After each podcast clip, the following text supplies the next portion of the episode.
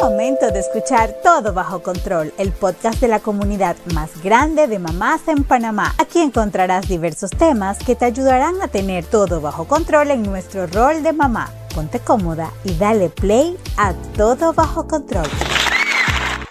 Hola, hola, bienvenidos al podcast Todo Bajo Control de Supermamás. Les saluda Yesenia Navarro y hoy vamos a hablar sobre la vida sexual después de los hijos. Este tema la verdad que es muy picante que a veces las mamás no se atreven a hablar y hoy los vamos a tocar aquí y para eso traemos a una especialista y nos acompaña hoy la licenciada Montserrat Muñoz que es terapeuta sexual de pareja e individual. Bienvenida Monse, ¿cómo estás? Ay, gracias por tenerme aquí, súper contenta y emocionada de hablar de este tema que es súper, súper importante tocarlo porque hay mucha gente que está pasando por esto, no saben qué hacer y bueno, es bueno poder abrir el espacio para hablar sobre sexualidad y sobre todo sexualidad después de tener hijos. Es que es súper importante y sabes que este es un tema que la mujer o la mamá pues probablemente no, no lo comparte porque, no sé, siente que que, todo cambió y la prioridad cambió y entonces eh, eh, pues ya eso no, no, no tiene por qué tener importancia y muy por el, por el contrario es sumamente importante para mantener una relación de pareja sana, o sea, la sexualidad es, es parte de nuestra salud, o sea, es necesaria eh, y, es muy importante. Por eso, pues, para nosotros eh, es importante traer este tema y como siempre le decimos a, nuestra, a nuestras mamás de la comunidad que nos encanta poder traer expertos que puedan aportarle conocimiento y su experiencia y, y contenido de valor para ellas. Así que, bueno, vamos a entrar en materia porque después se nos va el tiempo hablando y no tocamos todos los puntos que tengo bastantes para ti. Una pregunta, Monse, ¿qué tan cierto es que eh, surgen cambios en la vida sexual con la pareja cuando se tienen hijos? O sea, esto, esto, ¿qué tan cierto es? Ok, esta pregunta es buenísima porque hay una realidad y es que la vida sexual cambia con el ciclo de vida. O sea, en el momento en que tú estás en tu vida es como tu vida sexual va a ser. ¿Y esto qué quiere decir? Que en momentos grandes, importantes y críticos de la vida definitivamente va a haber un cambio. ¿No? No es lo mismo nuestra sexualidad cuando éramos niños o cuando éramos adolescentes eh, o cuando estamos empezando con nuestra pareja. Eh, y definitivamente no va a ser lo mismo cuando tienes hijos, porque hay un montón de cambios. O sea, no solamente cambia tu rutina, eh, cómo dividen las cosas en la pareja, cambia la pareja también y cambias tú como persona. ¿No? Como individuo hay una nueva definición de quién tú eres a raíz de que ahora eres papá o mamá. Entonces la vida sexual también se redefine. Eh, esto que acabas de decir es, es sumamente importante. Yo creo que las mamás atravesamos por un componente adicional, que es em, las hormonas una vez nacen tus hijos, que me parece a mí que definitivamente son un factor real. O sea, eh, eh, y aparte también eh, tu físico, o sea, tú como mujer te sientes muy vulnerable porque tu cuerpo no es el mismo, o sea, acabas de dar a luz a un ser humano que estuvo en tu cuerpo por nueve meses. Em, obviamente hay cambios físicos, pero antes de que lleguemos a los cambios físicos, una vez nace, háblanos un poquito de, de, de esta experiencia durante, del sexo durante el embarazo, porque pues también es muy diferente en cada una de las mujeres. Hay mujeres, o, en cada uno de los embarazos, inclusive. Yo te puedo compartir que en mi caso, pues eh, eh, fue muy distinta con mi primera hija que con mi segunda hija. Eh, entonces, cuéntanos un poquito, antes de llegar a que, ok, ya, ya, ya llegó el chiquillo y ahora tenemos un cambio más grande y más radical, también qué pasa durante ese momento donde la mamá, pues principalmente en esos meses donde tú no quieres, o sea, no, no puedes ni con tu vida. Sí, no, definitivamente. Creo que aquí hay algo importante que tú dijiste y es que el embarazo y el posparto también hay cambios físicos, biológicos, hormonales que están presentes y que no podemos ignorar. ¿no? Y que cada embarazo es distinto, con cada hijo es totalmente todo distinto. Eh, pero también hay que pensar que cómo tú percibes y cómo has visto tu sexualidad desde tu educación temprana y cómo has vivido tu sexualidad desde antes de tener este paso de ser mamá, influye mucho también en cómo vas a percibir tu sexualidad cuando estás pasando por estos cambios, ¿no? Entonces, em, es muy importante trabajar mucho la parte emocional y de tus percepciones y de lo que tú piensas sobre ti y sobre tu pareja en ese momento, porque eso va a influir mucho, ¿no? Eh, algo que me, me encanta siempre decir, porque es como un eye-opening, es que nuestro primer órgano sexual es el cerebro. No es nuestra vulva, no es los genitales de nuestra pareja, para nada, es nuestro cerebro. ¿Y esto qué quiere decir? Que lo que pensamos, lo que sentimos, lo que percibimos en cuanto al sexo y a nuestra sexualidad es más importante que cualquier técnica, táctica o cosa que te aprendiste o te dijeron, o sea, eso pasa a segundo plano. Entonces, si tú tuviste una sexualidad ahora, que crecemos en un mundo donde está muy, muy, bueno, en un país donde es muy restrictiva la educación y todavía es muy tradicional, ¿no? Y tenemos muy pensamientos que restringen mucho a la mujer en términos de sexualidad, ¿no? Y más aún si es mamá. Todo esto inconsciente o conscientemente va influyendo en la percepción de nosotras mismas como mujeres fuera de ser mamás, ¿no? Entonces, ¿cómo podemos integrar que al ser mamá no dejamos de ser mujer y no dejamos de ser esposa, pareja, mujer sexual, no dejamos de ser sexy, no importa cómo se vea nuestro cuerpo, ¿no? Tiene mucho que ver con esta educación que nos dan de que es muy importante tener cierta figura, eh, que tenemos que vernos de cierta manera para sentirnos sexys, eh, nos ponemos mucha presión también sobre cómo llevar nuestro embarazo, además de ser mamá, además de trabajar, además de ser esposa, entonces con tanta presión. Dime tú si tu cerebro se va a querer relajar para poder estar abierta a un encuentro sexual satisfactorio. Si lo primero que tienes que estar es relajado. Entonces es complejo. Eh, no, y, esto, esto de verdad que es, es, es interesante este, este, esta, esta frase que acabas de decir porque es cierto, nuestro primer órgano sexual es nuestro cerebro porque pues si tú no entras en este mood, no entras en, esta situación muy relajada y dispuesta, eh, o sea, no vas a disfrutar porque vas a estar pensando que el niño lo que hay que llevar mañana, o sea, y siempre dicen, siempre dicen que la mujer, pues eh, su cerebro es más complejo que el hombre, no sé si la palabra es compleja, pero que el hombre se logra desconectar por lo menos por ese tiempo, la mujer le cuesta muchísimo más, aparte que le cuesta muchísimo más llegar, pues, eh, y tener un orgasmo con un hombre, es mucho, o sea, es evidente eso es fisiológico, eso. Entonces, me parece muy interesante porque muchas veces las mamás o nos llenamos de culpa o nos llenamos de miedo, de estrés, de inseguridad. Eh, ahí está el tema de que la luz prendía, la luz apagada, que se me ve el rollo, que no se me ve el rollo. O sea, toda esta situación y, y, y, probablemente también nos quedamos calladas y no, y no contamos esa inseguridad o no conversamos pues con nuestras parejas eh, eh, sobre, sobre el tema. Y, y, se queda como un gran elefante blanco porque la mujer está insatisfecha, probablemente la pareja puede que también lo esté y, nadie habla. O sea, silencio total, no pasa nada. Em, y, sobre, y siguiendo sobre esta línea, eh, por ejemplo, ¿cuánto tiempo debería pasar o cuánto tiempo debería ser ese, e, ese periodo donde ya nosotros retomamos nuestra, nuestra vida sexual una vez una mamá, por ejemplo, primerizada a luz, porque tomemos en cuenta de que si una mujer da luz por cesárea o por parto natural, pues físicamente tiene algunas limitaciones por un tiempo.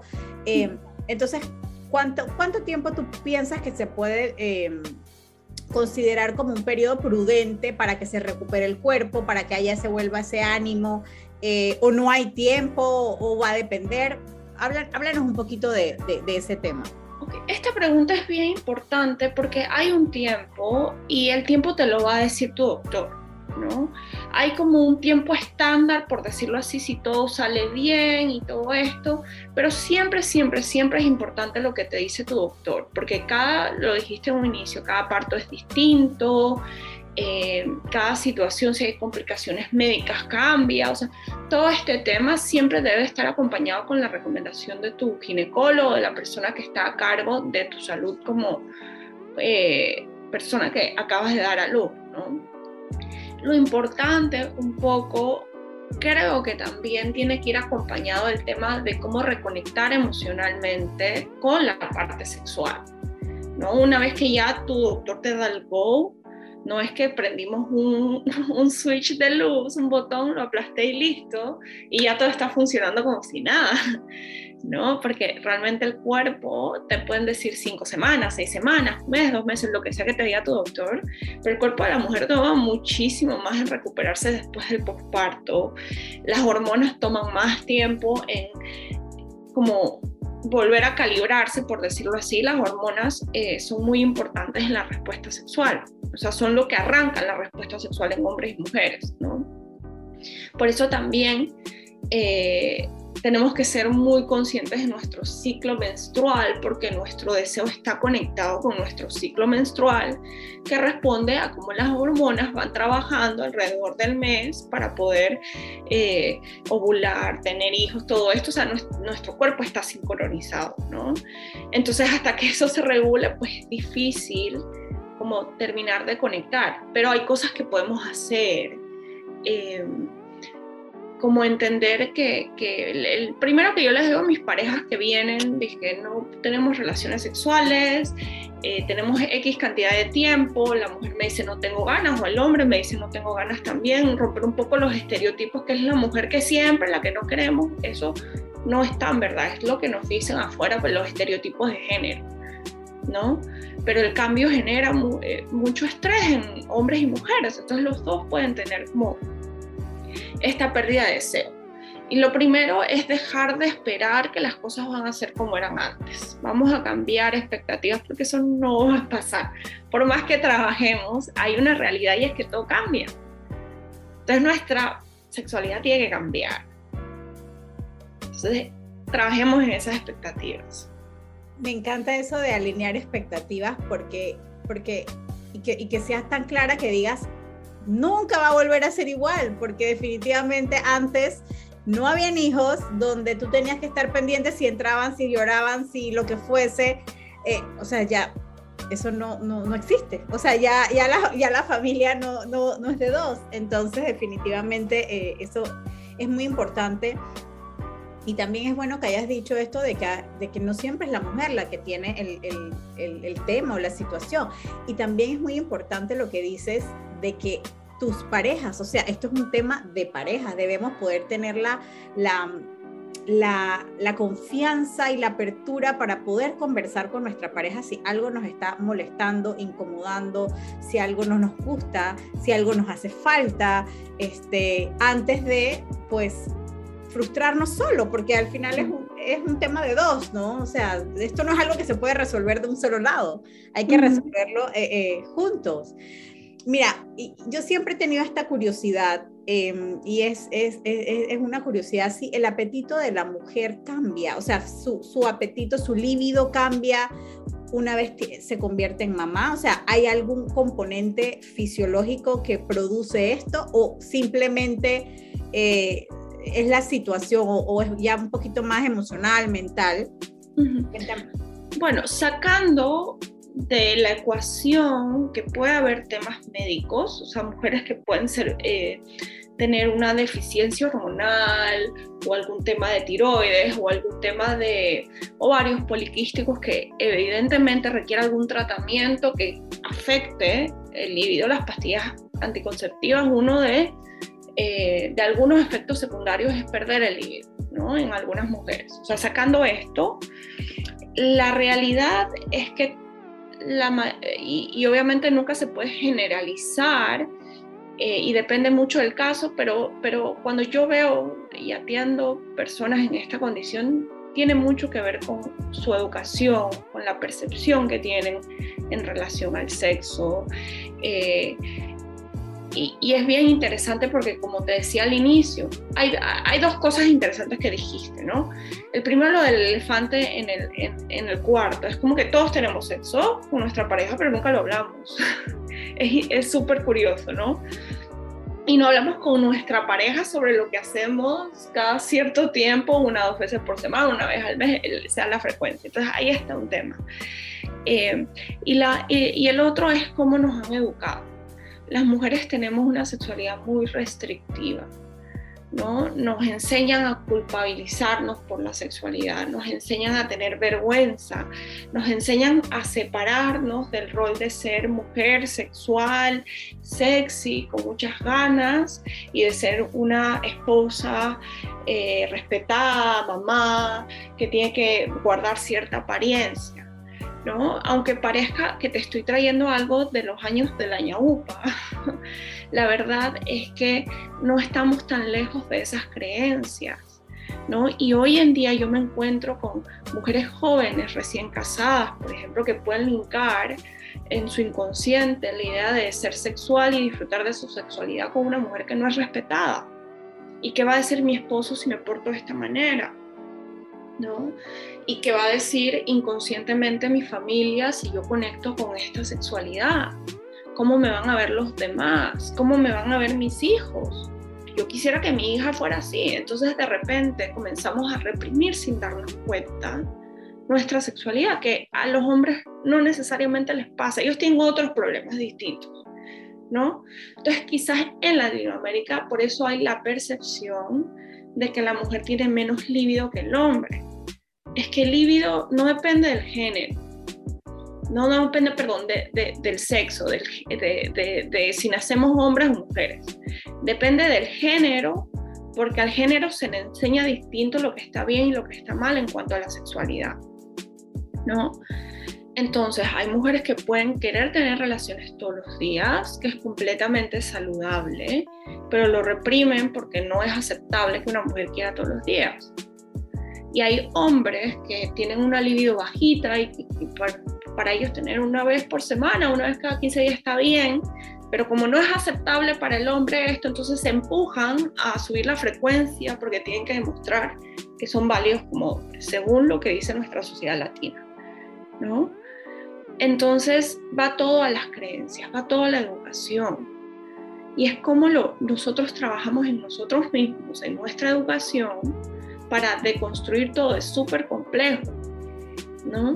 Total, es que, es que te, escucho hablar y de verdad que es, eh, es complejo porque definitivamente estamos, los hombres y las mujeres estamos... Eh, vamos a decirlo, que tipificado según la sociedad. Entonces, al final la sexualidad es algo tan íntimo de, la pareja y, del ser humano, que por ejemplo, si una mujer quiere tener relaciones sexuales todos los días, es la única persona con la que lo tendría que discutir es con su, pareja. O sea, no, no debería ser eh, algún tema que más nadie debería digo, la palabra no es que no lo pueda compartir, porque pues hay mujeres y, hombres que comparten su sexualidad con, con otras personas, eh, pero no debería importarle, pues, así, más nadie que su pareja.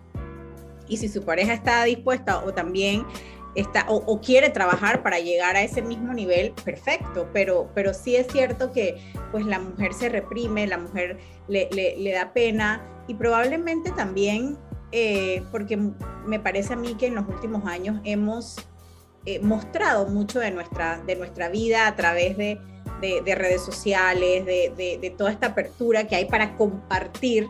Entonces probablemente eso hace que antes eh, solamente te juzgaba el que te conocía o el que te veía, pero como hoy te ve y, te y, y, siente que te conoce más, más gente, pues que probablemente pues también hay gente que opina.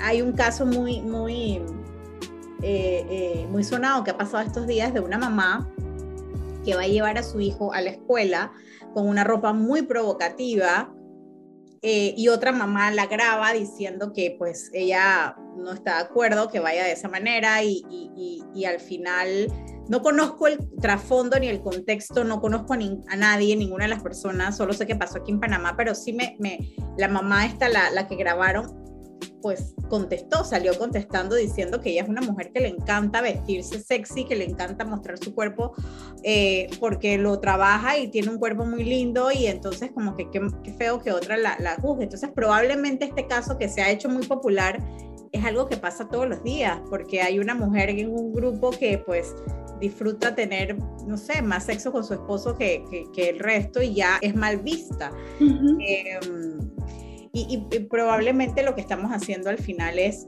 involucrar a más personas en algo que es de dos, porque al final pues estas relaciones son, son simplemente de dos. Me queda muy claro de que, de que el, de que la mujer no tiene, o sea, no tiene por qué tener más o menos que el hombre, que no es nada de, de, sexo, sino pues de género y, las, restricciones sociales que, o de educación o creencias que nos han impuesto.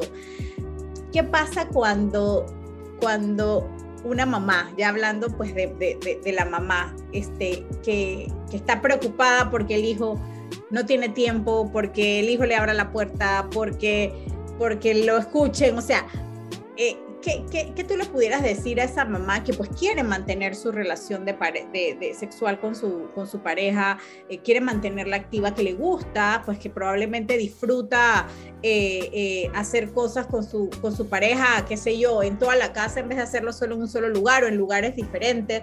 O sea, ¿qué tú le pudieras recomendar a esa, a esa pareja que ya no va a tener la misma libertad definitivamente porque pues tienen hijos? Eh, ¿Qué cosas pudieran hacer para mantener esa llama eh, eh, y que no se pierda y que no se vuelvan en un problema pues más adelante, ¿no? Okay.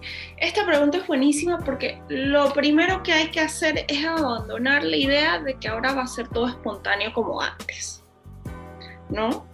Eh, dejar de eh, romantizar la espontaneidad y comenzarse a planificar. Eso es todo.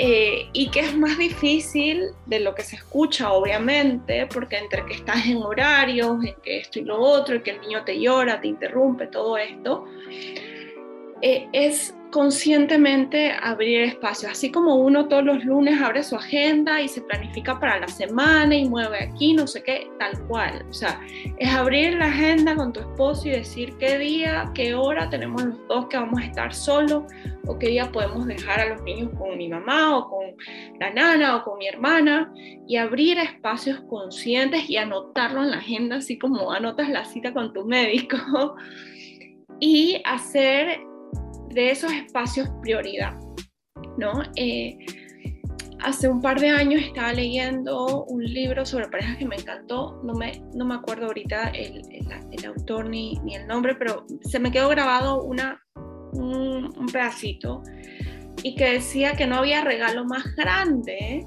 que le podíamos dar a nuestros hijos que un matrimonio y una pareja feliz, ¿no?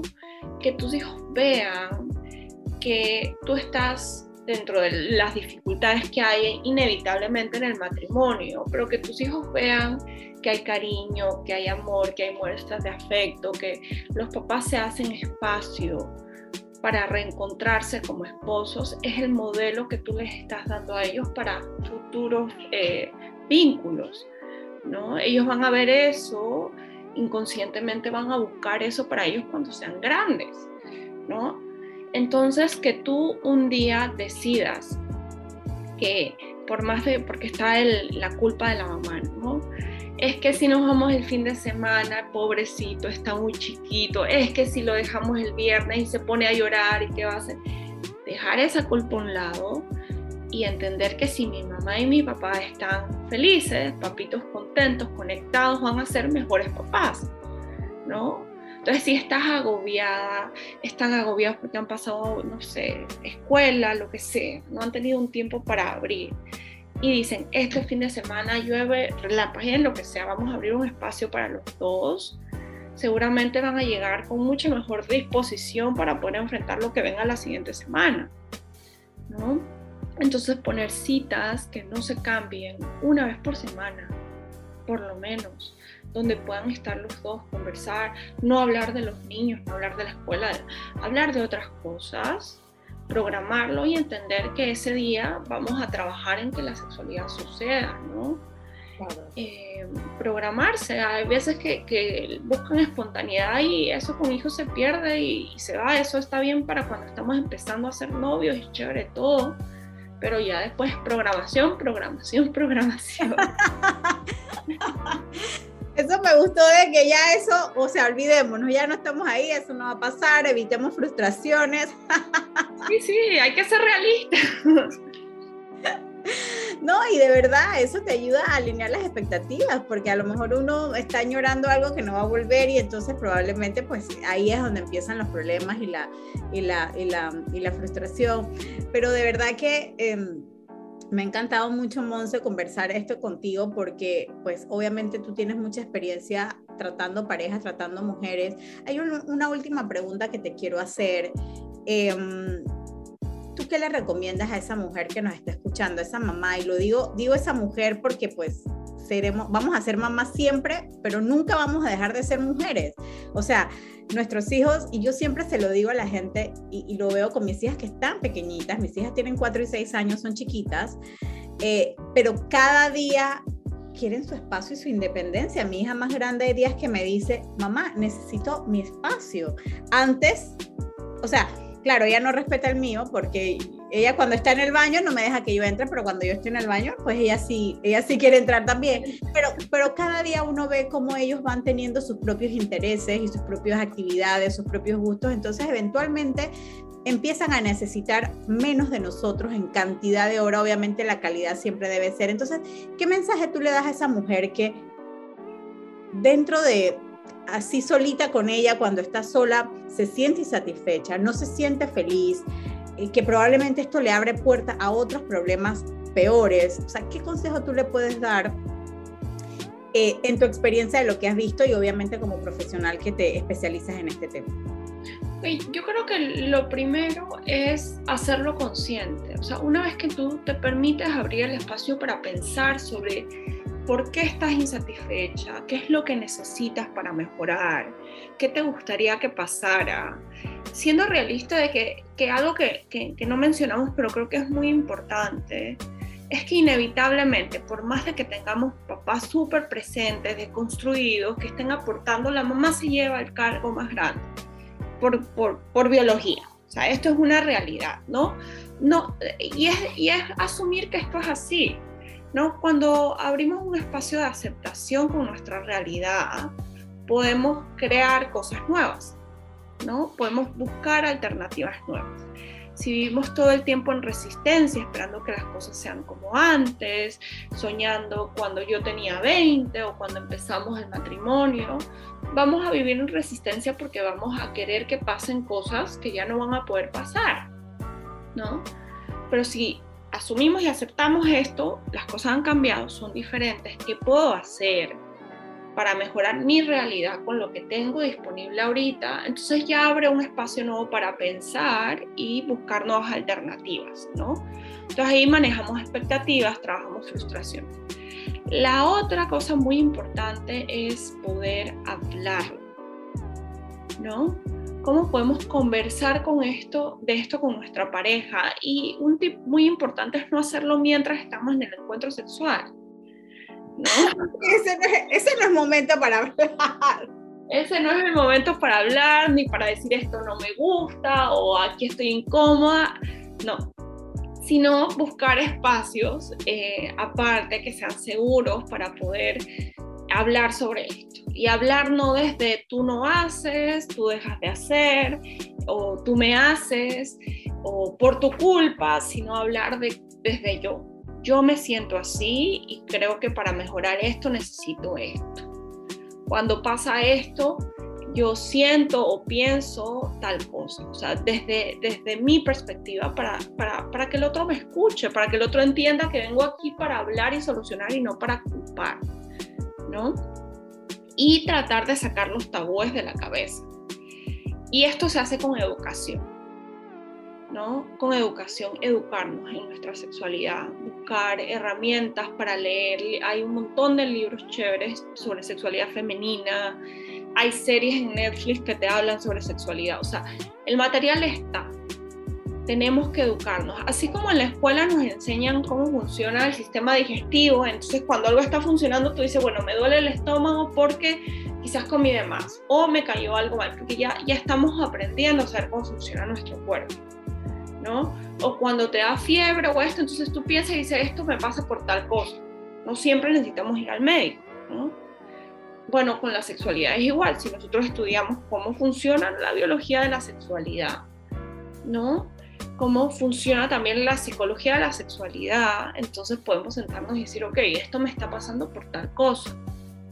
Y buscamos soluciones más apropiadas en vez de reprimir, no hablar, buscar que esto pase solo, que esto pase un montón, ¿no? Parejas que llegan a terapia a abordar algún tema sexual después de tres o cuatro años de vivirlo y no haber dicho nada, ¿no? Es mucho más difícil repararlo.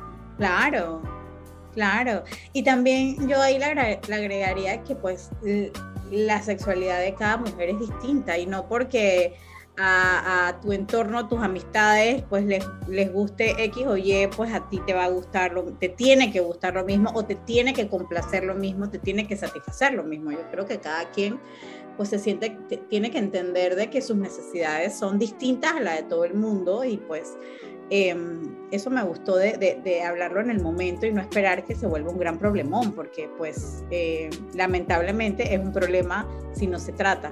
Es como una enfermedad, o sea, es como si tuvieras una enfermedad y no, no te la tratas a tiempo, pues te complicas y después la, manera de resolverla es, es, mucho más complicada.